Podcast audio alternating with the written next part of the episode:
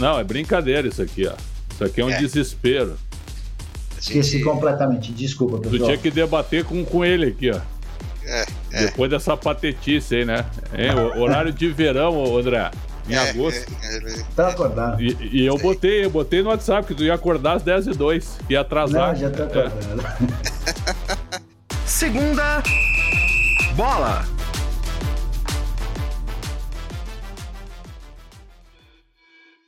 Olá, estamos começando o Segunda Bola, o podcast de esportes do Yahoo Brasil, especializado em futebol.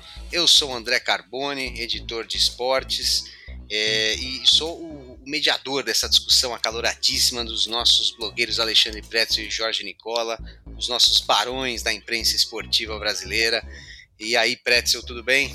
Tudo certo, meu caro André. E acho que o tema de hoje, se for extensivo a, a jornalistas, né, vocês dois estarão no topo do debate. Então, então eu vou ficar só observando hoje. Mais, mais observando do que participando, eu imagino. É, é, é.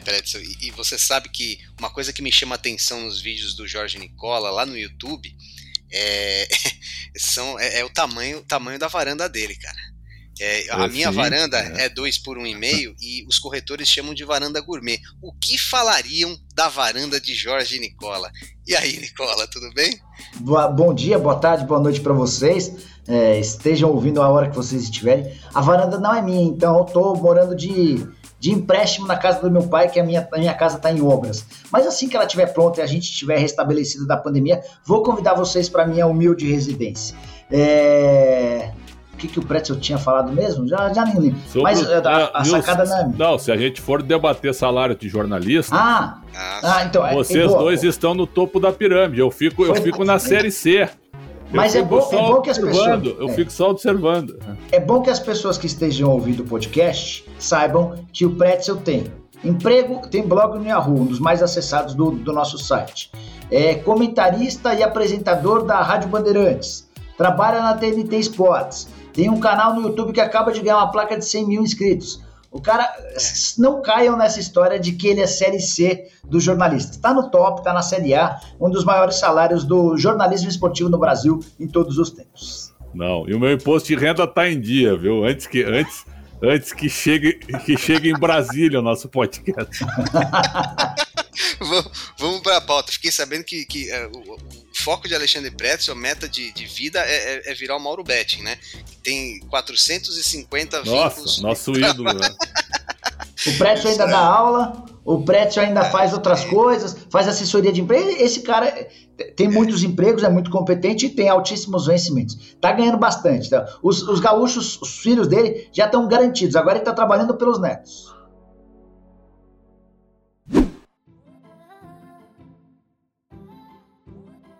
Hoje a pauta é aquela que o Nicola adora, cheia de números.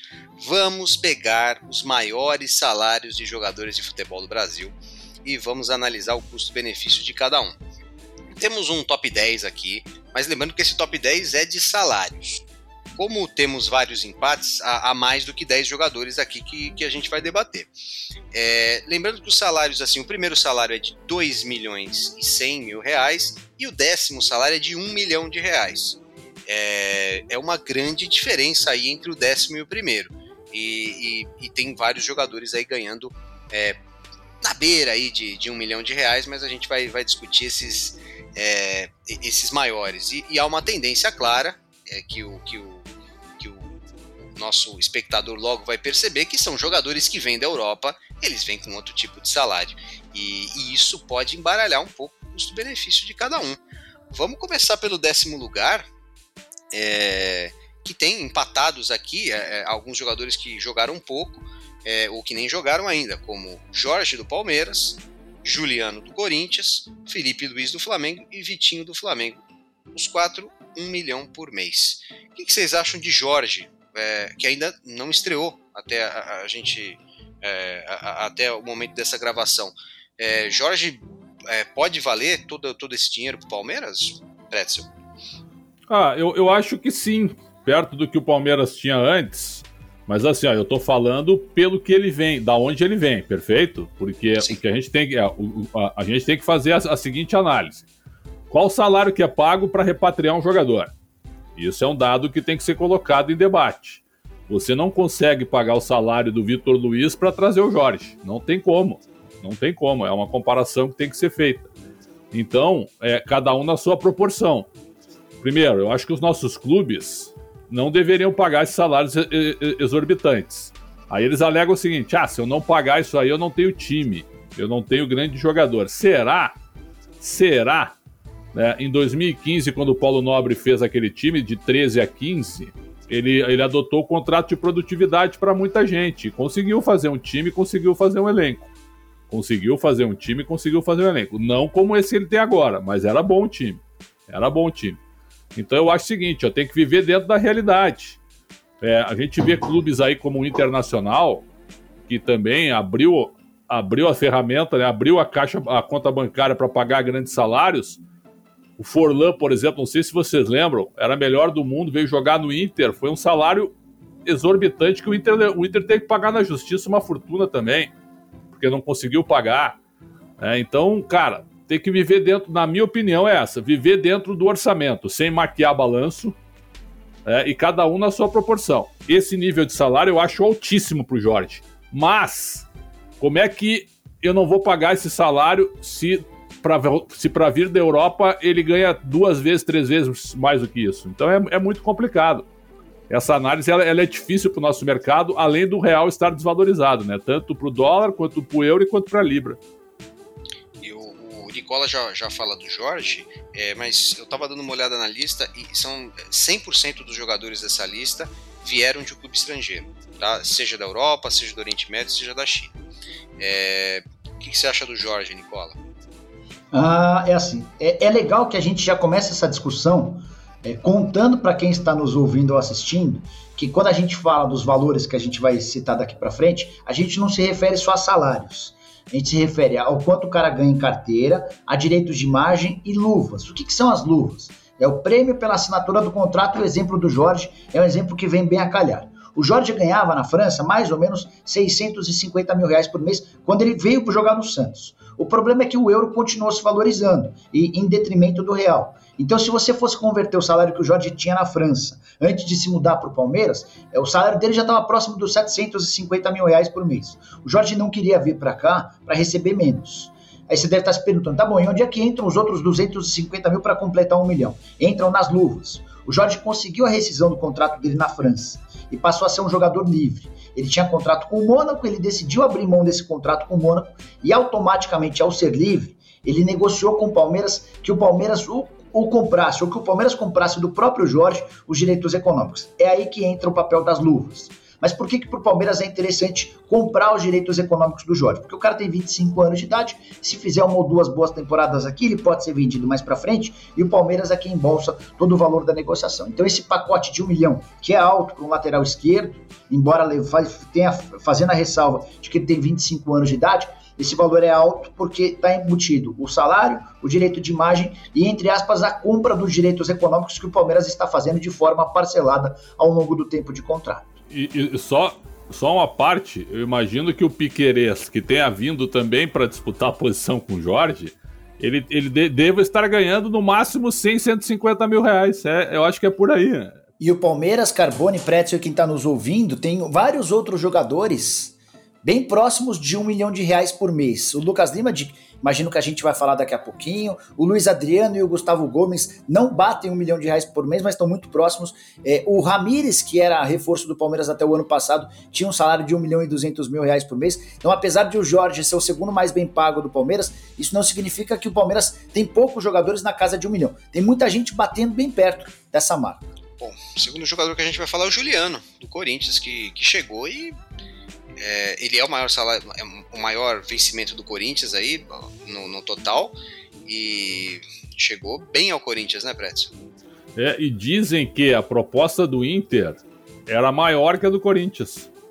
Só que o Juliano tinha conversado com o Tyson, eles é, foram muito amigos na época de 2009, do título de 2010 também da Libertadores. E aí o Juliano preferiu jogar no Corinthians, primeiro que seria um, um, um ineditismo para ele, né?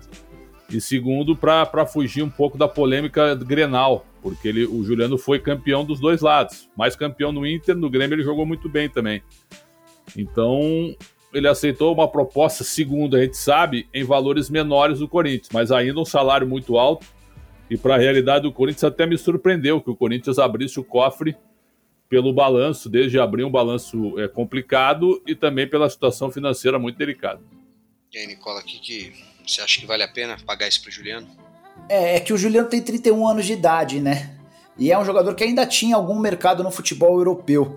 É, o, o, teto salarial no Corinthians hoje é de 800 mil reais por mês. E o Corinthians bate muito na tecla de que ninguém ganha mais do que 800 mil reais por mês. Nessa relação a gente tem o Cássio, o Fagner, o Gil, o Luan, é, o Juliano, o Renato Augusto. Só que o Juliano, além dos 800 mil do teto, ele tem um, uma pequena luva, que é aquele prêmio pela assinatura do contrato que eu dizia agora há pouco por ter aberto mão de propostas, como a do Inter, que o Pretzel lembrou, e de ofertas também de clubes do futebol europeu. Então, o, o Juliano gira, tem, tem vencimentos que giram na casa de um milhão de reais mensais. E o Roger Guedes, só me, me ajuda, vai ganhar quanto? É, então, o, o, Roger Guedes, existiam duas negociações, Pretzel, essa é uma coisa legal. A gente está gravando esse, esse podcast no dia em que provavelmente o Corinthians vai anunciar de forma oficial a chegada do Guedes. As primeiras conversas previam um pagamento de, de algo na casa de um milhão e meio de reais por mês, entre salários, direitos de imagem e luvas. Jogador de 24 anos de idade que o Corinthians entende que depois de uma ou duas boas temporadas pode valer milhões de euros. Só que em meio às negociações, o Duílio Monteiro Alves propôs ao Pitombeira e ao Roger Guedes uma negociação diferente. Em vez de pagar luvas altas, o Corinthians vai se aproximar, vai, vai pagar cerca de um milhão de reais por mês ao Guedes e o restante o Guedes vai apostar nele mesmo. Como? É, em vez de o Corinthians ter 100% dos direitos econômicos, estava sendo discutido e eu ainda não consegui confirmar se foi 60% ou 70% dos direitos que vão ficar com o Corinthians. E o restante vai ficar com o Guedes. Então vamos usar o maior dos exemplos. Digamos que o Guedes agora tenha 40% dos direitos econômicos. E que pinte uma proposta da Itália, estou dando um exemplo, daqui a um ano, de 20 milhões de euros. O Roger Guedes teria 40% em cima desses 20 milhões de euros. A gente está falando de Levaria 8 milhões 8 de euros. milhões 8 milhões só na transferência. De euros, entendeu? Então ele vai ter a possibilidade com essa, com essa proposta feita pelo Corinthians de faturar mais lá na frente. É, e aí tem até uma, um, uma cláusula no contrato que é, é interessante contar. É, o Corinthians, por exemplo, poderia é, ficar abraçado nesse contrato e se aparecerem propostas não vender e ficar com o jogador. O que, que o Roger Guedes e o Pitombeira conseguiram nesse contrato com o Corinthians? Eles estabeleceram que Caso, depois de um ano, se vier uma proposta de um valor X e eu não sei qual é esse valor, o Corinthians é obrigado a vender o jogador ou então comprar os 40% do Roger Guedes. Foi a forma que se encontrou para que o Corinthians não fique é, deitado em cima do contrato, para que em caso de propostas boas, é, estabelecida já em contrato por um determinado valor, o Corinthians seja obrigado a negociá-lo ou, ou comprar os 40% do jogador. Sim, é, bom, e, e, tem dois jogadores do Flamengo também nessa, nessa casa de um milhão.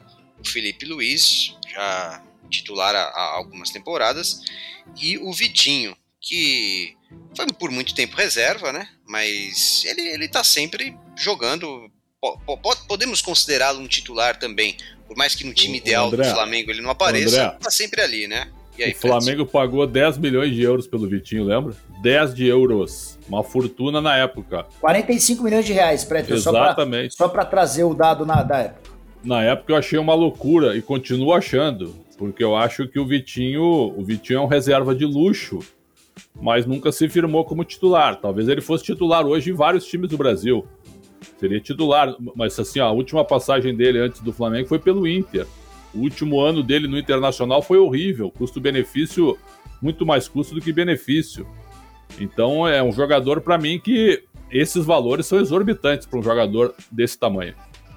É, o Corinthians errou no Vitinho, Carboni, porque além dos 45 milhões que o Pretzel lembrou, esse 1 milhão de reais né? por mês. Flamengo, Flamengo. É, por 40, é, além dos 45 que o Flamengo desembolsou para comprá-lo, do Spartak Moscou, não, do Spartak não, do CSA de Moscou, ainda tem esse 1 milhão de reais por mês. K que, que eu falei? CSA? É, CSA de Moscou e o CRB de Leipzig. O, o Nicola acordou agora, né, Preto? É, é claro. Né? É, pessoal. CSA de Moscou. CSK. CSK. De Moscou, 10 milhões de euros, 45 milhões de reais. 1 milhão de reais por mês. Não vale. É, o Vitinho até melhorou agora com o Renato Gaúcho, mas é um cara super cornetado pelo torcedor. O, o, o Flamengo acertou em várias. Nessa do Vitinho houve um erro. Só sobre o Felipe Luiz, antes de você passar para a próxima rodada de jogadores, o Felipe chegou com esse custo porque era um jogador que tinha, por exemplo, proposta do Benfica, com a carreira bem consolidada, e eu até acho que ele vale. Mas é legal contar que o Felipe Luiz é um dos três jogadores titulares do Flamengo cujo contrato termina em dezembro. Felipe Luiz, Diego Ribas e Diego Alves. Os caras já podem até assinar um pré-contrato, porque eles estão a, ser, a menos de seis meses do fim do contrato. E o Flamengo nem os procurou para renovar. Faz parte da estratégia do Flamengo para mostrar, ó, a gente tem vida sem vocês. Então, ou vocês aceitam uma redução salarial, ou vocês não ficam. O Diego Alves, nas, na última renovação, teve uma redução. O Diego Ribas, nas últimas duas, teve redução.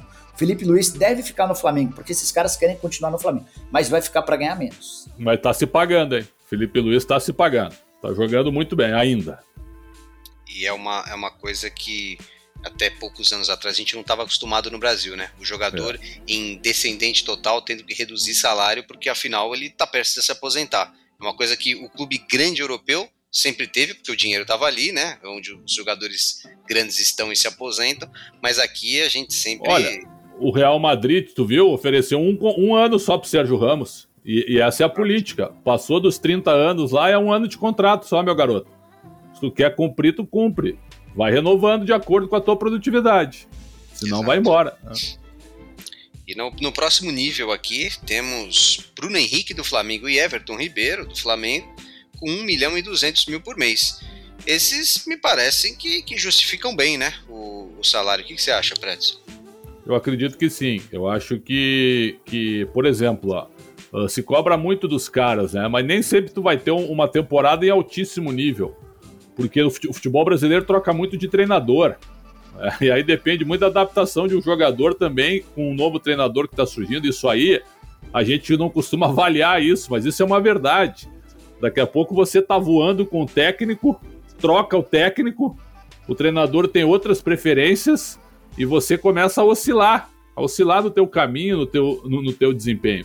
E Bruno Henrique e Everton Ribeiro, que oscilaram com, com o Domenech Torran, eu acho que eles são. O Everton voltou a jogar bem agora, não fez uma boa Copa América pela seleção. E o Bruno Henrique de novo voltou a jogar bem. Aí eu concordo com o tio Carbone. Esses caras aí eles são, eles são merecedores, porque eles, eles mantiveram o nível. E aí, Nicola? E tiveram reajustes, né? É, são, são frutos da, da valorização que eles mesmos conquistaram com aquele ano de 2019 espetacular. O Bruno Henrique teve até uma renovação mais complicada, ele ganhava muito menos do que os outros. Ele ganhava 600 mil reais por mês e começou a pressionar demais, demais, demais, demais. Ele conseguiu a primeira promessa de que iria para 900 mil, só que ele terminou a temporada de 2019 voando. E aí o Flamengo acabou aproximando o salário do do Bruno Henrique ao do Everton Ribeiro e um pouquinho abaixo do Gabigol. Daqui a pouco a gente fala sobre o Gabigol. Acho os salários justos, embora o Everton Ribeiro tenha apresentado alguns sinais de queda, não é, a, na minha avaliação atrelados ao aumento, mas depois da convocação. Depois que ele foi convocado para a seleção brasileira, e essa é uma coisa que atinge vários jogadores, ele vários. não conseguiu mais repetir o nível de atuação. E e, e, em sexto lugar aqui temos dois jogadores do Atlético Mineiro. Um já justificou, o outro acabou de chegar. Hulk e Diego Costa, 1 milhão e 300 mil reais. E aí, Pretzel, o Hulk tá, tá muito eu bem, né? achei, né? André, eu achei que o Hulk seria uma loucura, cara, fazer esse investimento no primeiro momento. Só que ele tá sobrando no futebol brasileiro. Enquanto a gente tá fazendo aqui o, o nosso programa, eu, eu comentei Fluminense e Atlético Mineiro pela Copa do Brasil mais uma vez ele foi um dos melhores em campo e ele tem mantido um nível, uma regularidade é, realmente impressionantes impressionante. Eu não achei que ele iria sobrar tanto como ele está sobrando no futebol brasileiro. Se o Atlético for campeão, e vai ser, eu acho, de um dos três torneios, eu até aposto mais no Atlético na Série A, o Hulk já vai se pagar no primeiro ano, hein? Já vai se pagar no primeiro ano, porque se o Atlético quebrar um jejum de 50 anos sem o título brasileiro, o Hulk estará na seleção do brasileiro como um dos grandes destaques do campeonato. E o, e o Diego Costa, convenhamos, é vem para esse nível também, né, Fred? Claro, claro. O Diego Costa é um outro tipo de jogador onde o, onde o Atlético vai. Eh, se ele se ele tiver focado e tiver afim, que eu acho que ele está, ele vai cansar de fazer gol no Galo, porque o que a bola passa na área do adversário, é um negócio impressionante. E o Atlético não faz mais gols também porque falta realmente um 9. Um cara, um cara que, vamos lá, é no popular, um cara que empurre todo mundo para dentro, que é o que o Diego Costa faz. Joga físico, é, arrasta o zagueiro e tal. Então eu acho que ele tem tudo para dar certo. E aí, Nicola? O Carbone, o papel do polêmico no nosso podcast está sempre atribuído ao Alexandre, o grande Pretzel. Ele que gosta de ser o, o polemiquinho. É. Não, eu não gosto. causar nas eu, redes eu não sociais. gosto. Ele- É que, é que eu, é eu estilo fujo, dele. eu, eu fujo da mesmice, eu fujo das teses comuns, Você, certo? Tá. Eu vou me inspirar no polemiquinho, no Alexandre o Grande Pretzel, e vou dizer algo que certamente vai causar é, irritações. Mas Hulk e Diego Costa são maiores do que Gabigol e Bruno Henrique. É, Calma. E, e por quê? Por que, que soa tão esquisito isso? Porque a gente tem visto o Bruno Henrique e o Gabigol arrebentarem no futebol brasileiro desde 2019. E formam uma dupla espetacular. Eles são os Tô me grandes coçando motores aqui já, Flamengo. pode, pode terminar. Só que se a gente comparar a carreira do- da dupla do Flamengo com a dupla do Atlético, não tem comparação. Não tem comparação. É, o que o Gabigol não fez na Europa, o Diego Costa fez na Europa Claro, com toda a folga claro. do mundo. O, o, o que o Bruno, o Bruno Henrique teve uma passagem pequena e discreta no Wolfsburg. Até chegou a jogar Champions League contra o Real Madrid. O Hulk não. O Hulk foi ídolo em Portugal. O Hulk, o Hulk foi jogador de seleção brasileira. Então, assim, a, a comparação entre as duplas, se a gente levar em consideração o que fizeram na carreira, ela é muito favorável ao Atlético. Muito favorável. É que o torcedor está muito apegado ao que tem feito os dois, a dupla do Flamengo. É, o Hulk tem 30 participações em gol do- em 42 jogos. São 19 gols e 11 assistências. Ou seja, a cada 107 minutos, ou tem gol ou tem assistência do Hulk. A fase é espetacular. E aí eu só acho que me demonstra ou mostra como o nosso futebol está nivelado por baixo. Porque é um cara já veterano, um cara que veio da China, num, de um nível de competitividade muito pequeno, e o Hulk, o Hulk sobra, cara. O- Fisicamente por também, né, Nicola? Físico total, mas, Fisicamente. é. mas, mas não é só física, é tecnicamente, tecnicamente também, o Prétio. E aí, uma, uma consideração, uma parte rápido. Se de fato a seleção brasileira não puder convocar jogadores que atuam fora do país, o Hulk tem que ser convocado, cara. E o Hulk vai fazer bonito pela seleção Claro, brasileira. hoje sim. Hoje eu concordo contigo. Nesse, Hoje- mas hoje- nesse contexto, né, Prétio? Nesse contexto de jogadores, Sim, de jogadores que atuam sim, fora não sim. poderem ser convocados. E aí, sobre o Diego. é, ah, só, e aí, só para devolver a bola pro Carbone, para não me alongar demais. O Hulk e o Diego Costa queriam jogar no Palmeiras. O Hulk, por ser palmeirense na infância, porque os três filhos estão morando em São Paulo, que ele tinha essa vontade. Chegou a visitar o Palmeiras, receber camisas do presidente. O Diego Costa também tinha toda a família palmeirense. O tio dele enchendo o saco para ele jogar no Palmeiras. É, tinha vontade de jogar num time competitivo, mas o Palmeiras entendeu que o custo dos dois era muito acima das, das expectativas. A minha pergunta é: imaginem o Hulk jogando com a camisa do Palmeiras. Imaginem o barulho que o Palmeiras faria se tivesse feito esse investimento. Preferiu manter, por exemplo, o Lucas Lima para ganhar 900 mil por mês em vez de esticar um pouquinho a corda e pagar 1.200 pro Hulk. Agora durmam com um barulho desse. É, só, só duvido que o, que o Palmeiras tenha preferido ficar com o Lucas Lima. É mais, é mais razoável pensar que ninguém quis, né? É, mas é, só, só para não deixar passar, o Hulk e o Diego Costa são mais velhos. É, o, o- o- enquanto o Gabigol está no auge, o Bruno Henrique vai fazer 30 anos, né? É, sendo que já está há alguns anos no Flamengo jogando bem, ou seja, o Flamengo contratou um jogador no auge também, é, para jogar quando o Bruno Henrique foi contratado. Acho, acho uma comparação injusta nessa. O, o Hulk e o Diego Costa são maiores, mas já são jogadores consolidados e mais velhos. Mas É, o o Bruno, o Gabigol Bruno tem pode 31. melhorar. Bruno Sim, tem sim. 31. É, já, já- já fez 30 o Bruno, Bruno Henrique, né? Já, fez.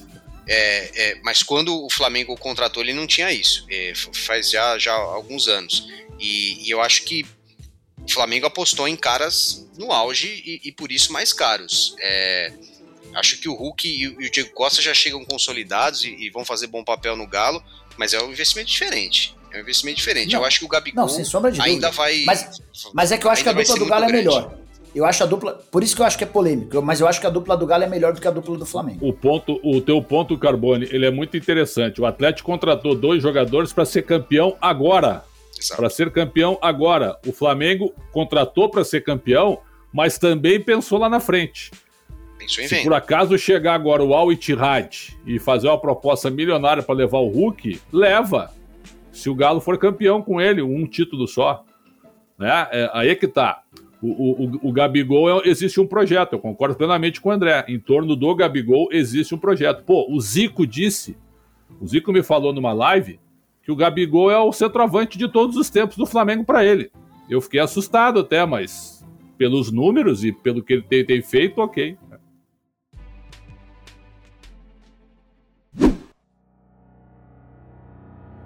Agora a gente vai passar para o quarto lugar aqui, dois jogadores empatados. Um tem alguns detalhes que, que o Nicola vai, vai falar. É Daniel Alves do São Paulo e Douglas Costa do Grêmio. Mas o Daniel é... tem que receber também, né? Aí é que tá é, o detalhe. É. Exatamente. Mas eu já, já adianto aqui a minha opinião. É, Daniel Alves e, e Douglas Costa, os dois, no momento em que chegaram no Brasil, eu concordaria com esse salário, tenderia a concordar com, com esse investimento. Não, não é nem tão alto por quão grandes esses caras foram na Europa. O que, que você acha, Pretz? Eu acho que foi um risco, né? Porque venderam um projeto para ele, eu concordo contigo que daria para pagar, né? Eu concordo. Se ele chega no Flamengo, por exemplo, ele provavelmente estaria recebendo. Só que o São Paulo vendeu um projeto para ele com um plano de marketing por trás. Aí teve a pandemia, a economia do Brasil, né, caiu demais e não conseguiu pagar. E aí você ficou refém do jogador. Em condições normais eu concordo, daria para pagar sim. O Douglas Costa, é, até eu vou trazer uma informação, eu não vou dizer o nome de um ex-jogador, é, um ex-jogador que tem proximidade com o futebol alemão, me contou o seguinte, que o Douglas Costa machucado no Bayern, ele ficava madrugadas, que é um problema que está acontecendo hoje, jogando Fortnite ou Counter-Strike, sabe? É, esses jogos assim, e a recuperação, ela não. A recuperação das lesões demorava mais do que o normal, porque o repouso era pequeno. Certo? E isso aí começou a pegar muito mal. E para surpresa agora, o Douglas Costa é o maior salário do Grêmio. Teve mais um problema muscular aí na chegada dele. É, então, cara, nesse momento, o Douglas Costa, o, Do, o Douglas Costa nasceu em 90, tem 30 anos. Acho que em 91 até, tem 30 anos. É, e ele chegou para um contrato de três anos no Grêmio. Eu imagino que ele possa dar certo em condições normais, sim, mas ele tem que se ajudar também, né? Ele é bom jogador, ele chega no Brasil, joga fácil, tudo isso é verdade.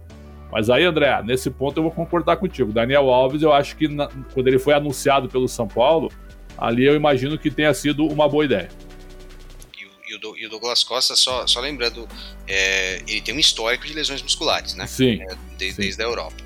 E, e aí, Nicola, o que, que, você acha desses, desses dois jogadores que, que ganham aí ao todo um milhão e meio?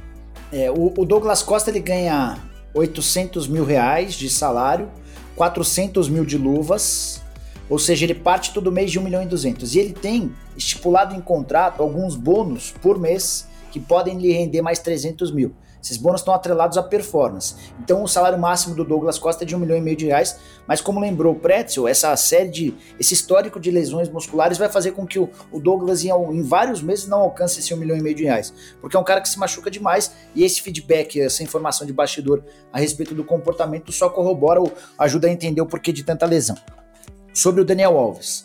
É, nenhum jogador pode valer um milhão e meio de. Nenhum lateral direito pode valer um milhão e meio de reais. A conta não fecha.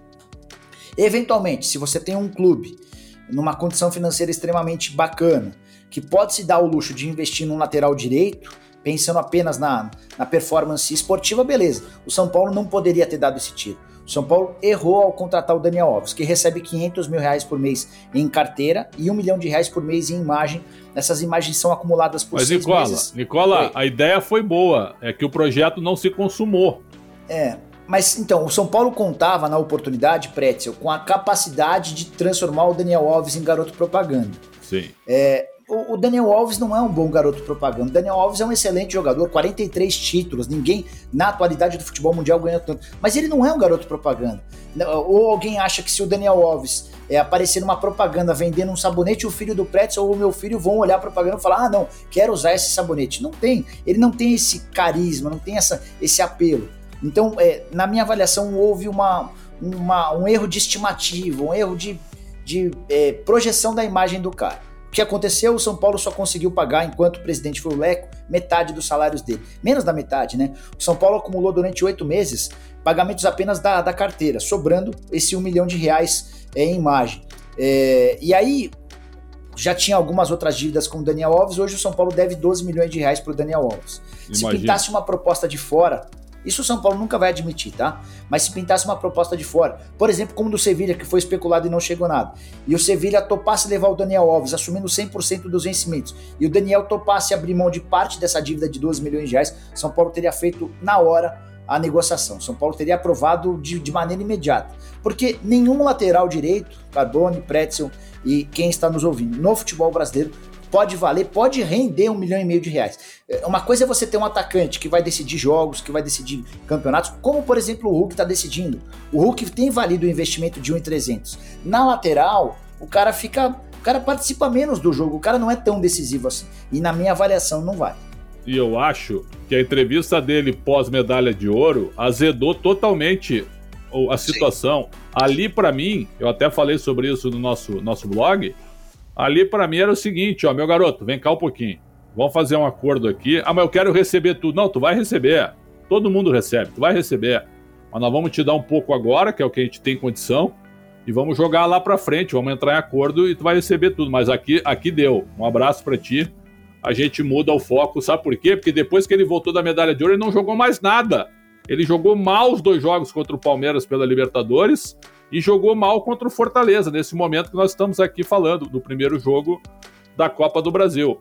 E, e, e, nesse, e nesse, nesse vídeo que nós fizemos no nosso Yahoo, é, muitos torcedores metendo pau nele, que ele não tinha mais clima para jogar no São Paulo. Então a sorte é que é o seguinte, ó, não tem torcida no estádio. Se tivesse, ele ia tomar a maior vaia de um jogador nos últimos anos dentro do Morumbi. Isso aí. Agora vamos para o segundo lugar. Segundo lugar que é dividido entre dois jogadores do Flamengo, o Gabigol e o Kennedy, que acabou de chegar. É 1 milhão e 600 mil por mês. O Fla assumiu 100% dos vencimentos do Kennedy. É, aí já tenho que, que passar a bola para o Nicola, é, mas falando que o Kennedy, é, mais uma vez, é, é um jogador que está no auge é, não é um jogador veterano, é um jogador que tem o seu bom salário lá na Europa e, assim, é, obviamente vai ser mais caro do que, do que o, o Everton Ribeiro, por exemplo. O é, que, que você acha, Nicola? Tanto do Gabigol, Gabigol acho que não tem muita, muita discussão, mas o que, que você acha do Kennedy? É, o Gabigol chegou a 1 milhão e 600 mil reais por mês de salário depois de ser comprado é, do, da Inter de Milão, né? O Flamengo teve que fazer um baita esforço para comprá-lo e o Gabigol estava super bem depois de uma temporada espetacular e falou: pessoal, eu quero continuar ganhando como nos tempos de futebol italiano, porque o que eu tenho rendido aqui é tão próximo. Enfim, o Flamengo acabou aceitando e, e acho que é um salário bem pago, porque o Gabigol é espetacular é, no futebol brasileiro. Ainda não consigo se provar fora. Sobre o Kennedy, o Kennedy recebe em libras. Como lembrou o Pretzel, a libra vale R$ 7,40. Então, cara, quando você transforma ou quando você converte o que o cara ganha lá para cá, o salário fica muito alto. E a condição de negócio imposta pelo, pelo clube do Kennedy para que o negócio saísse foi essa. Vocês querem o Kennedy? Beleza. A gente aceita emprestá-lo por 500 mil euros, que não é um valor de empréstimo muito alto, empréstimo de um ano. Se vocês quiserem comprá-lo, nem é um pacote muito caro, vocês vão ter que pagar mais 9 milhões e meio de euros, só que vocês assumem 100% dos salários. Pode ser? O Chelsea é, condicionou, o Flamengo aceitou e vai ter de arcar com esse 1 milhão e 600 mil reais por mês. Eu não acho que o Kennedy valha tudo isso, tá? É, até porque o Kennedy de hoje é um Kennedy diferente daquele que a gente conheceu nos tempos de Fluminense. É um cara que tem jogado como lateral esquerdo, é um cara que tem muitas obrigações, até como joga como quarto homem de meio campo, ele joga voltando para marcar lateral. Aquele Kennedy do drible, do, do, desconcertante, esse cara ele mudou um pouquinho de função, ele já ele tem mais obrigações defensivas, até porque o futebol europeu exige isso dos atletas, né? Mas se o Flamengo tem condição, se se isso não vai demandar problemas financeiros, problemas com fluxo de caixa atrás dos salários, eu acho que é um investimento que pode, pode vir a dar certo, mas eu, eu acho o valor meio alto. Gabigol e Kennedy, Predson. Ah, o Gabigol se justifica, mesmo que ele tenha ido mal na Europa, eu repito, né, o, o, escutando o Zico, que foi o maior jogador da história do Flamengo, dizer isso, eu acho que vale, vale uma reflexão para ver o tamanho que o Gabigol conquistou dentro do Flamengo, como o maior centroavante da história do Flamengo. Ponto. E ele tá jogando bem no Flamengo, sem dúvida, apesar de algumas polêmicas. Sobre o Kennedy, eu acho que o Flamengo olha pro Kennedy e, e entende que vai fazer a mesma coisa que fez com o Gerson. O Kennedy foi revelado no Fluminense. O Gerson também. E aí você traz o Gerson de volta e deu certo. Agora você vai trazer o Kennedy de volta imaginando o mesmo projeto. Mas eu concordo com o Nicola. O Kennedy, quando sai do Brasil, era um jogador bem mais leve. Era um jogador com jogo de cintura muito maior. E ele volta mais pesado, né? Ele volta mais físico, mais tático, que não significa que ele não, não saiba trabalhar bola. Eu acho que é uma, é uma aposta. O Kennedy é uma aposta para elenco, mas aquele tipo de jogador que já enfrentou grandes nomes pela frente. Isso aí pode, pode ajudar, mas que o, que, o, que o custo realmente é alto, sem dúvida, né? E sobre esse tipo de jogador que endureceu na Europa, é só ver o Everton Cebolinha jogar, né? Hoje ele é um robô hoje. É, o Everton Cebolinha hoje ele é um robô. Os caras transformaram ele num, num jogador de pebolim. No Grêmio ele pegava a bola, driblava 4, 5 e ia para cima. Na seleção também na Copa América. O cara tá um ano e dois meses na Europa. Eu não sei o que, que vocês têm achar, mas na Copa América ele, ele tava estático, ele não se mexia, cara. Um negócio impressionante. Impressionante a mudança de, de, de compleição física do Everton Cebolinha. Não sei se é, fisicamente se, se, isso interferiu tanto no jogo dele ou se foi mais o, a parte tática que, que ele ficou um pouco preso, enfim. É, de, difícil imaginar a razão, né? Mas claramente é um jogador diferente. É, vamos falar agora do maior salário do futebol brasileiro, Dudu, que voltou ao Palmeiras há pouco tempo e ele está no Palmeiras ganhando 2 milhões e 100 mil reais por mês é, metade do que ele ganhava lá no Catar. É, o time do Catar é, não, não quis ficar com ele, até pelo, pelo alto valor, pela crise do, do Covid, e ele voltou para o Palmeiras, tinha essa cláusula né, já, já prevista, ganhando esse, esse alto valor.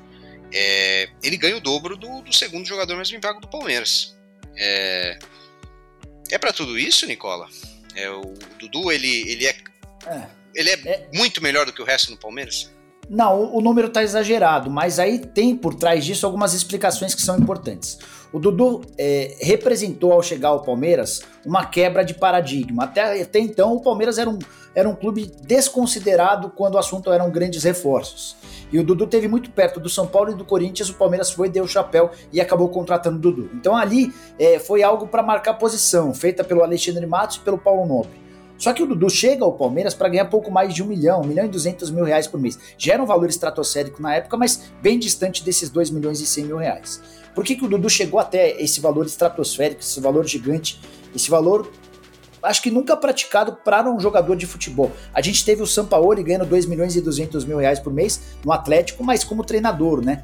Como jogador eu não lembro de alguém ganhar tanto. É, o Dudu teve algumas propostas extremamente interessantes do futebol chinês coisas estratosféricas. E o Palmeiras, muito preocupado com decisões em, em, Copa do Brasil, em Libertadores, em Brasileiro, nos anos 17, 18, decidiu, para segurar o Dudu, aumentar o salário dele. Era uma política do, do Alexandre Matos. O Matos é muito agressivo nas políticas, tanto de contratação quanto de reajustes. E ele acabou concedendo aumentos com, a, com o apoio da diretoria. E o Dudu acabou se transformando nesse jogador de 2 milhões e 100 mil reais por mês. A curiosidade é que ele vai para o Qatar para ganhar 4 milhões de reais por mês. Então, enquanto ele teve emprestado lá, o Palmeiras, além de não pagar os 2 milhões e 100, ainda viu o Dudu receber 4 milhões de reais mensais. E na volta ao Brasil, como o Alduail não o comprou, o time do Qatar ficou comprometido a pagar uma multa de 2 milhões e meio de euros por não ter comprado o jogador. Essa grana ainda não caiu, mas como as cifras são altas, né, cara? Como ganha esse dinheiro, né? O Dudu só de piscar já tá embolsando uma boa grana que, que, que você acha, Pretzel? Dudu. Ah, o Dudu é, é, o cara do, do. Como é que se diz mesmo? Do, na época se falou do drible. Como é que se falou mesmo? Do. Chapéu. Do, do chapéu. Do chapéu do Palmeiras em cima do Corinthians. E aí vir, virou uma marca do Dudu no Palmeiras.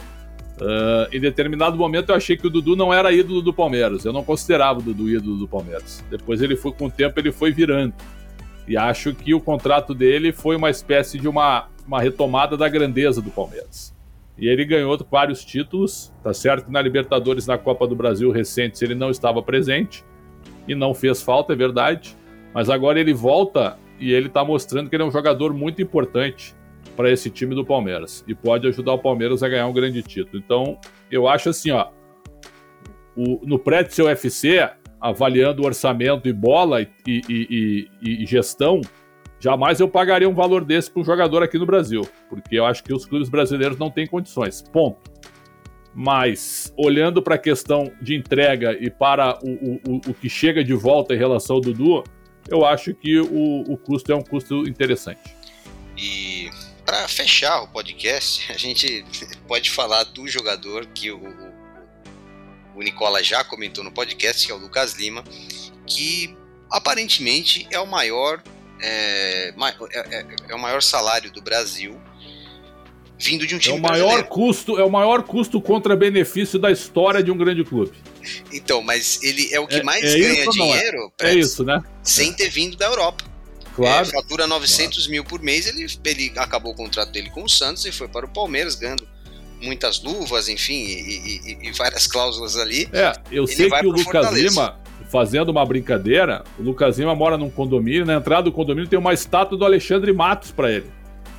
Né, que arrumou um contrato, um contrato espetacular pro Lucas Lima, longe da bola que ele poderia entregar, mas muito longe, muito longe. O Lucas Lima entrou para para ser assim, ó, o Lucas Lima, ele era do Inter. Ele vai pro esporte emprestado, joga bem no esporte. Volta pro Inter. O Inter, ao invés de aproveitá-lo para jogar ao lado do Alessandro, o que, que o Inter faz? O Inter o- achou que ele ia concorrer com o D'Alessandro. O Inter vende o Lucas Lima pro Santos, por uma bagatela. E aí o Lucas Lima vira o jogador que virou merecidamente, hein? jogando muita bola no Santos. No Palmeiras, ele sentou no contrato. Foi um fiasco no Palmeiras. Financeiramente, é uma das piores contratações da história do Palmeiras. É, o Lucas Lima já havia sentado no contrato nos últimos meses de Santos. Vocês vão lembrar que ele foi Verdade. empurrando com a barriga, né? Verdade. que se acostumou com essa outra realidade. Ele ganha 650 mil em carteira, 250 mil em luvas, que totalizam 900 mil por mês. Ainda tem um bônus de 15 mil reais por jogo. Como o Lucas Lima não era utilizado no Palmeiras há mais de dois meses, esses bônus acabaram sendo ignorados durante esse período. Foi jogar no Fortaleza, né? O Fortaleza se acertou com o Palmeiras e tal. E aí, é, e aí que a gente vê quando o negócio é mal feito, né? O Palmeiras só conseguiu do Fortaleza um empréstimo gratuito. Fortaleza vai ficar responsável por 200 mil reais por mês e o Palmeiras vai bancar 700 mil por mês para que o Lucas Lima jogue no Fortaleza. Só para vocês entenderem como o status do Lucas Lima no mercado nacional é ruim. Foi oferecido para vários clubes, ninguém apareceu com uma proposta. O Fortaleza disse: Eu topo, mas eu posso pagar os meus 200 mil que são teto. Se vocês completarem o salário, bem, se não, fiquem com o Lucas Lima. E o Palmeiras preferiu economizar 200 mil mensais, bancando coisa, 700 mil para o Lucas Lima. O Palmeiras preferiu é, manter esse custo, mas para ver o cara longe do, do ambiente. Olha só que coisa, cara. E com a perspectiva, né, Pretzel, de que ele possa jogar alguma coisa no time do Voivoda, tá Claro. todo mundo jogando pra caramba lá, e eventualmente possa surgir uma proposta pra venda do Lucas Lima, o Lucas que tem contrato com o Palmeiras por mais um ano. Só vou citar mais um custo-benefício horroroso, entre vários. Por exemplo, o São Paulo pagava 800 mil reais por, por mês pro Jusilei, o São Paulo paga pro Volpe 700 mil reais mensais de salário. O Volpe veio do Querétaro, comprado por 20 milhões de reais. Tinha todo o moral do mundo no futebol mexicano. Esse, desses 20 milhões, o Leco só pagou 10 e deixou outros 10 para que a, futura administração assumisse esses compromissos. O Querétaro quase foi para a FIFA para co cobrar essa grana e o Volpe ainda custa 700 mil mensais. Só para completar também sobre o Pablo, maior contratação, contratação mais cara da história do São Paulo. Na época, fechada por 6 milhões de euros ou 26 milhões e 600 mil reais o São Paulo parcelou o pagamento e não pagou algumas dessas parcelas. Hoje o custo já ultrapassou os 30 milhões de reais. Nenhum jogador custou mais caro do que ele e ele ganha 500 mil reais por mês. Hoje as maiores carências do São Paulo são um goleiro e um, e um centroavante e são dois jogadores onde o São Paulo investiu pra caramba. Ver, né? E só, só para um detalhe sobre o Lucas Lima, é, o torcedor mais atento vai perceber que o Lucas Lima foi razoavelmente bem no, no, primeiro ano dele no Palmeiras no Campeonato Brasileiro, que o Palmeiras conquistou em 2018. E curiosamente, ele foi bem naquele Campeonato Brasileiro por, porque o Felipão colocou o time reserva no Brasileiro. Ele estava, né, depois dos primeiros meses com o Roger, ele foi para o banco de reservas e nunca mais saiu. Mas naquele, naquele brasileiro, como o Filipão escalava os reservas, ele jogou bastante, foi importante naquele, naquele título que o, foi o Lucas Lima, dele. Só para fechar de minha parte, é o seguinte: ó, a torcida não perdoou, a torcida não perdoa em nenhum lugar quando o cara entra de má vontade nos jogos. O cara ele é escalado, ele é aproveitado, mas ele não dá nem, nenhuma justificativa de que ele merece estar ali. Que ele merece estar ali. O Lucas Lima era um jogador indolente no Palmeiras. Um cara que parecia que não queria mais jogar bola. Que tava ali, ó. Ah, vamos lá. E não dá mais para ser assim no futebol. Em time nenhum. Ainda mais aqui no Brasil. Onde você precisa entregar assim toda hora, porque o nosso futebol ele é mais pobre que os outros, né? Paga bons salários e o retorno de vários jogadores é pequeno. Considerações finais, Jorge Nicola. A gente tem assistido, Carbone Pretzel e quem nos ouve, a um movimento muito forte do, dos clubes brasileiros em relação a clubes estrangeiros. Por exemplo, o Atlético Paranaense, que não está na lista dos principais clubes do país, está fazendo, está insistindo, fazendo enorme esforço para contratar uma das revelações do Boca Juniors, Campuzano. Já foram duas propostas recusadas, o Atlético está na terceira oferta. É, os clubes brasileiros hoje têm capacidade de repatriar jogadores que só cabem no Brasil quando a gente fala em América do Sul, porque nenhum outro país tem essa capacidade. É, então é bom que, de fato, os clubes brasileiros sejam hegemônicos nas competições sul-americanas, Libertadores e Sul-Americana, como aconteceu nessa temporada. Os clubes brasileiros alcançaram um nível e uma capacidade financeira que é incomparável com argentinos, com uruguaios, chilenos, paraguaios e afins. É, Espero que essa bolha não estoure. Espero que esteja que esses caras que estão sendo contratados, que esses clubes fazendo altíssimos investimentos tenham lastro, tenham fluxo de caixa. E a situação do Corinthians é uma das que me preocupa. Porque o Corinthians tem atrasado salários, o Corinthians não tem conseguido pagar, por exemplo, ajuda de custo para atletas da base e não para de se reforçar com jogadores bastante caros. Considerações finais de Alexandre Pretzel. Olha, o Inter deu sorte, sabe por quê? Tava com um jogador encostado no mesmo nível do Lucas Lima, e aí o Kudê resolveu fazer uma loucura. Eu vou dar uma mão pro Inter. E pediu o empréstimo do Thiago Galhardo pro Celta. 10 meses, 500 mil euros. Arrumou a situação do Thiago Galhardo e ajudou o Inter financeiramente. Com todo o respeito ao Thiago Galhardo, ele não tem condição de jogar bola na La Liga, na minha opinião. Quem sabe não aparece algum time aí da, né? O, o Elche, ou deixa eu ver, o Osassunha, ou até mesmo o, o, o Benevento e não queira levar o Lucas Lima depois de ele jogar pelo Fortaleza. Quem sabe? Pode ser uma dádiva para o Palmeiras também. Tem horas que o futebol é, tem algumas situações realmente muito interessantes. É como a contratação do Barcelona para o Douglas, lateral direito do São Paulo. Lembram dele? Ou do próprio Matheus Fernandes, que é bom jogador, mas que não disputou uma partida inteira pelo Barcelona. Coisas muito estranhas no nosso futebol também e ainda não, não, não disputou uma inteira pelo Palmeiras também. É, na volta, é isso aí. Exato. Muito obrigado, Alexandre Pretzel, muito obrigado, Jorge Nicola, e a você que ouviu e viu o Segunda Bola. Até a próxima, pessoal. Valeu!